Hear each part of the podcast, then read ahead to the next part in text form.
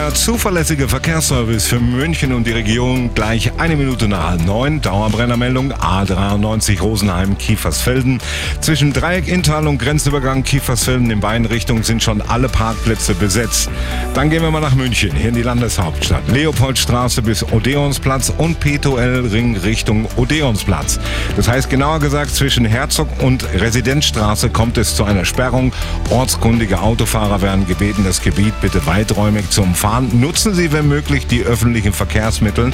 Es gilt von 11.30 Uhr bis 13.30 Uhr Grund St. Patrick's Day Parade. Und im Vorfeld, ab jetzt 8.30 Uhr, kann es in diesem Umkreis zeitweilige Sperrungen geben, weil der ein oder andere Autofahrer leider ähm, es vergessen hat, dass er hätte woanders parken sollen. Geliefert bei jedem Verkehr. MyBio. Frische